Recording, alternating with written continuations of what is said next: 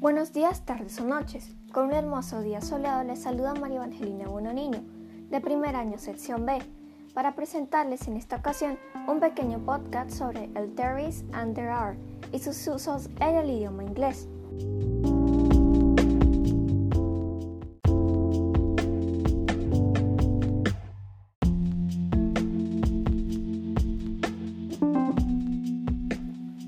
¿Qué es there is and there are? Podría decirse en un principio que es el equivalente al hay en el idioma español, solamente que en el inglés se utiliza de dos maneras, plural y singular.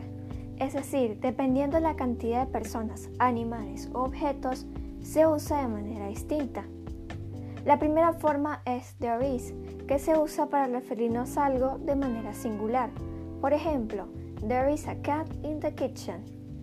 Y la segunda forma es there are, que se utiliza cuando nos referimos a algo de manera plural. Por ejemplo, there are many trees in the park.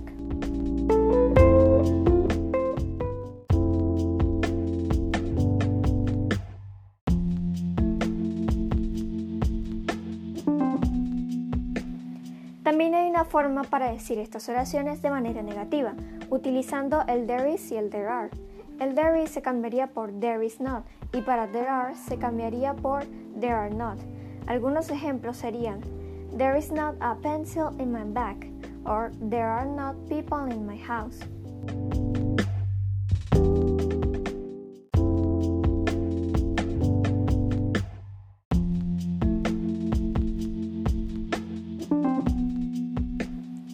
Ahora procederé a decir algunos ejemplos utilizando el there is y el there are.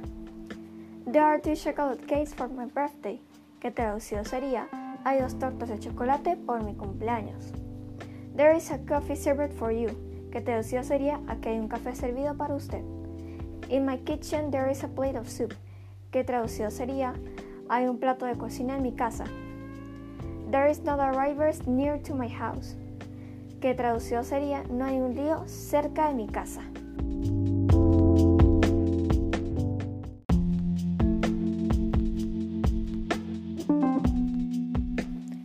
Básicamente todo lo que se tiene que saber sobre el there is y el there are. Muchísimas gracias por escuchar y nos vemos en una próxima ocasión. Feliz día, tarde o noche.